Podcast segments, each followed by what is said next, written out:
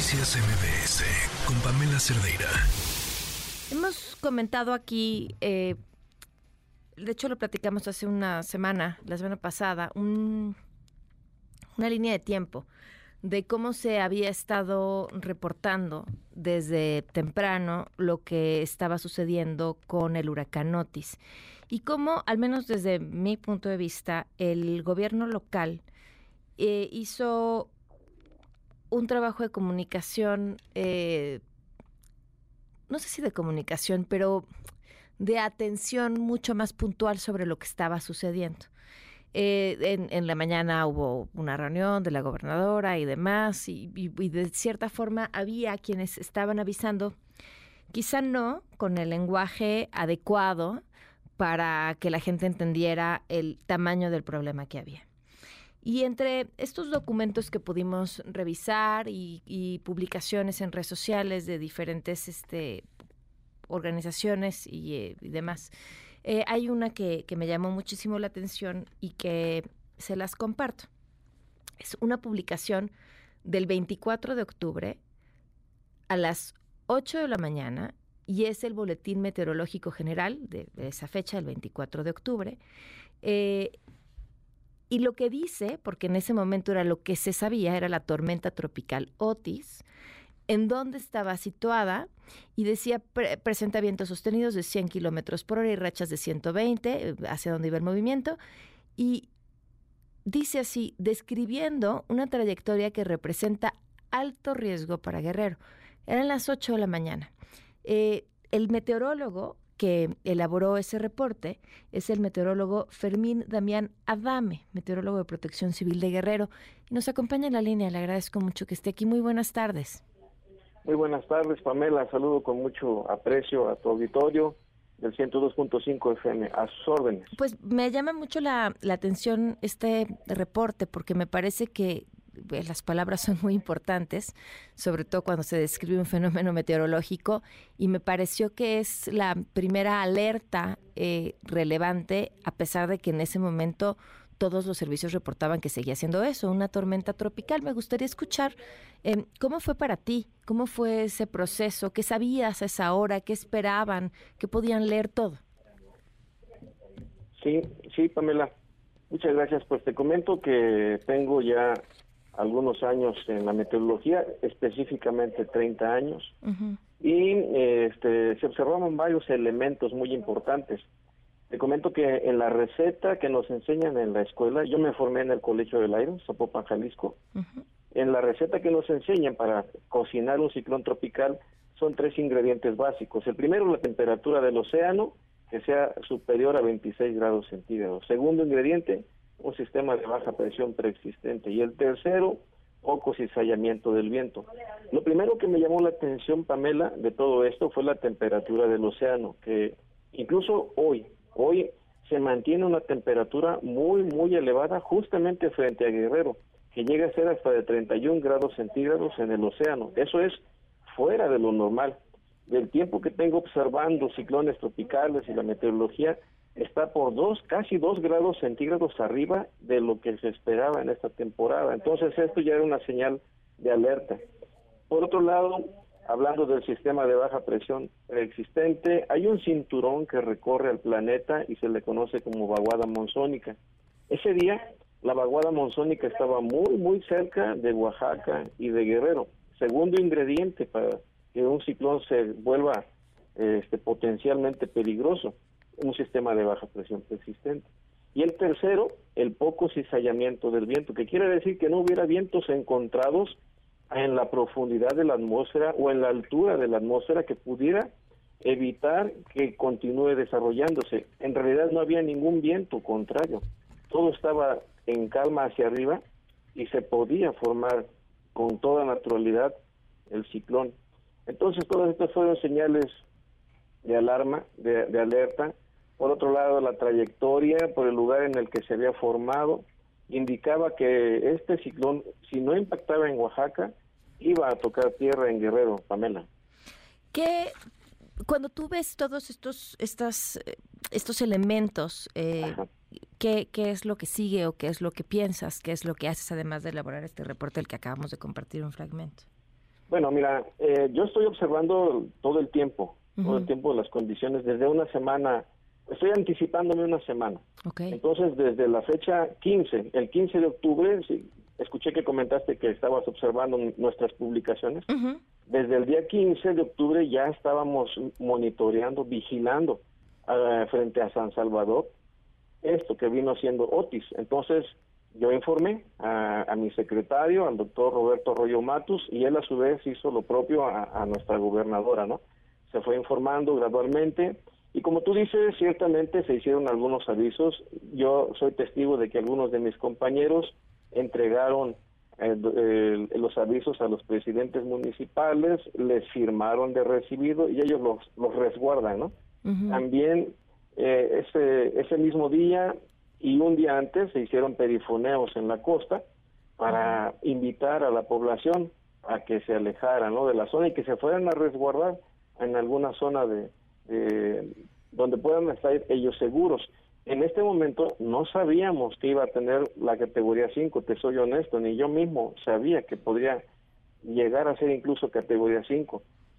Fue muy, muy apresurado Todavía, como tú bien lo dices, en la mañana tuvimos una reunión con la gobernadora en Casa Guerrero. Se hizo este, pública, ella en sus redes sociales publicó esta, esta actividad que tuvimos el secretario, subsecretario, gobernadora y el de la voz, en donde ella informaba incluso que se cancelaban clases por, por seguridad. En este sentido, eh, tú sabrás, Pamela, que nuestra gobernadora ha sido muy, muy prudente y además ha sido muy decidida en no escatimar en prevención. Desde la mañana ya ya estaba dando las medidas, se cancelan clases y hacer los avisos correspondientes, nos dio las instrucciones en ese mismo momento, nos vamos para Acapulco y como lo han de saber, estuvimos en la tarde en Acapulco, en la base naval, en donde se estableció el puesto de mando. Ya tenía ella dispuesto una área ya con todos los servicios para que desde ahí pudiera operar el puesto de mando. Lamentablemente, Otis nos rebasó, nos quedamos, como ya se sabe, sin energía eléctrica, sin internet, nos quedamos incomunicados. Ahora, eh, a mí lo que me llamaba mucho la atención de tu reporte era el uso de la palabra grave. Ah, sí. Porque... Presenta... Sí, te escucho. Sí, sí, que, que estaba, utilicé la palabra que presenta peligro. Eso. Así es para Guerrero, así es. Eh, y, y, te, y, te digo, me llama la atención porque me parece que en el resto de la comunicación, a ver, aquí, aquí tengo el, este, el, ¿Boletín? Eh, representa alto riesgo más bien, alto riesgo para Guerrero, si son las palabras, representa un alto riesgo para Guerrero. Eh, es, es, es, este, estas dos palabras eh, son de uso común cuando se avecina una tormenta tropical que todavía no, sabemos si va a ser huracán?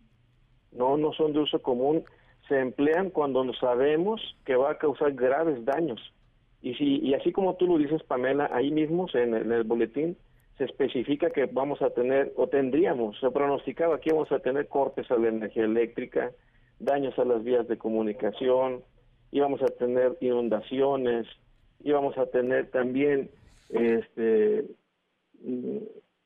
algunas áreas afectadas, algunas zonas bajas afectadas y oleaje elevado de 2 a 4 metros al paso del ciclón.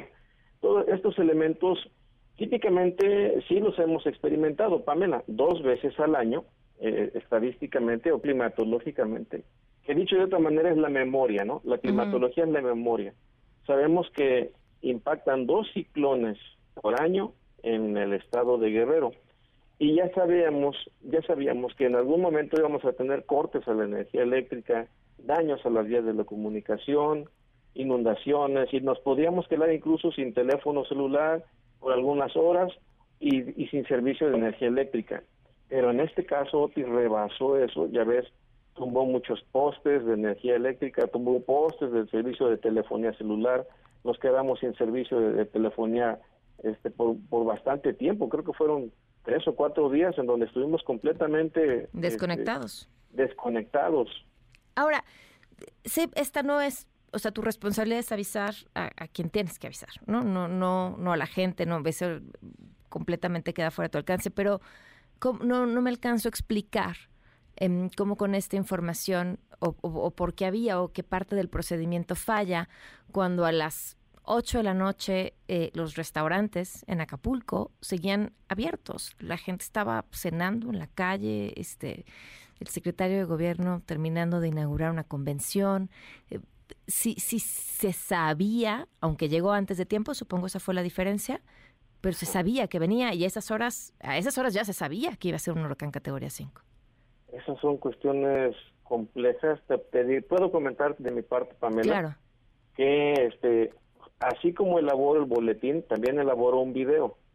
ese, ese video yo lo hago llegar a, mi, a mis compañeros de, comunicación social de, de, nuestra secretaría y ellos hacen lo propio en redes sociales. Tienen sus propios canales, de, YouTube, en Facebook, en Twitter, las cuentas que incluso vienen en el boletín hasta el final. entonces, independientemente de eso, Pamela, yo en mi canal personal publico el pronóstico también. Inmediatamente de que ya lo tengo listo, pues lo publico.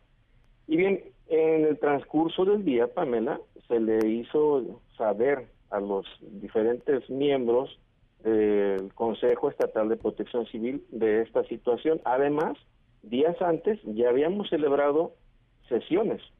ya habíamos celebrado unas sesiones desde unos días antes con la gobernadora, fue en línea, pero ya habíamos celebrado sesiones para estar todos en, atentos de esta situación. El secretario de Turismo estaba enterado. Sí se le hace saber a la población, Pamela, y no es un caso aislado.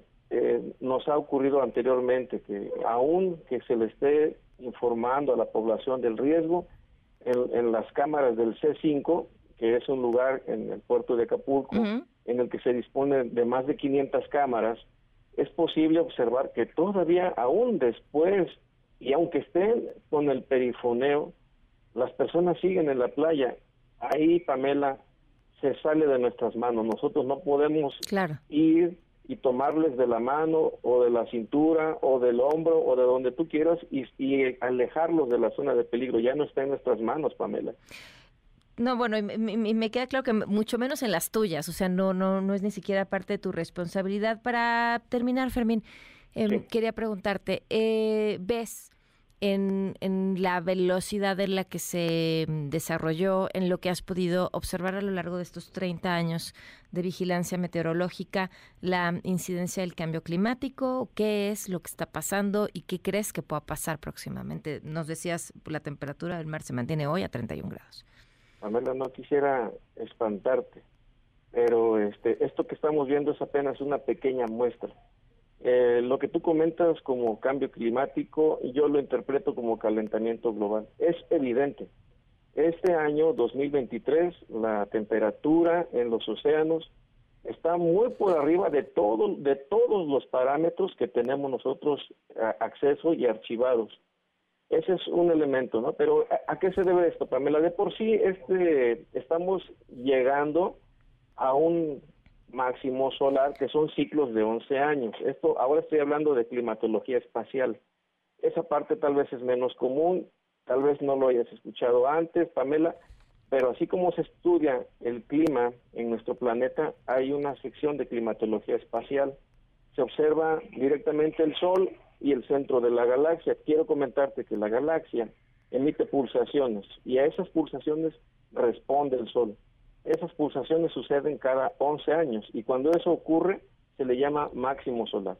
El próximo máximo solar va a ocurrir en el año 2025. Ya estamos acercándonos a esa fecha. Si este año ha sido muy activo a nivel global, no lo hemos comentado ahorita, pero sabemos que en China hubo desastres, sabemos que en Hawái hubo desastres, sabemos que en Derna, Libia, hubo desastres. Muchísimas personas fallecieron por fenómenos hidrometeorológicos que han ocurrido en este año. Eso se debe a que nos estamos aproximando a un máximo solar que va a ocurrir en el año 2025 y que yo, yo de manera personal lo bautizaría como el peligroso 2025. Lo que hemos experimentado este año es solo una pequeña muestra. El agua en todo el planeta de los y específicamente en la superficie de los océanos se está calentando ya está caliente, mejor dicho, ya está caliente. No lo podemos enfriar, no está en nuestras manos detener ese calentamiento.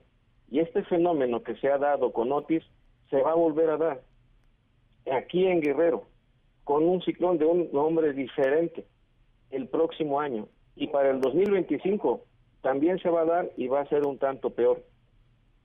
La verdad, este, esto no es un panorama para nada, para nada bueno, pero es posible con las herramientas con las que contamos actualmente a nivel global poder llegar a esta conclusión, Pamela.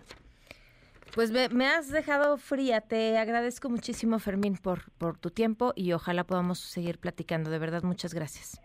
Claro que sí, Pamela, con gusto estoy para servirles. Hasta luego. Noticias MBS con Pamela Cerdeira.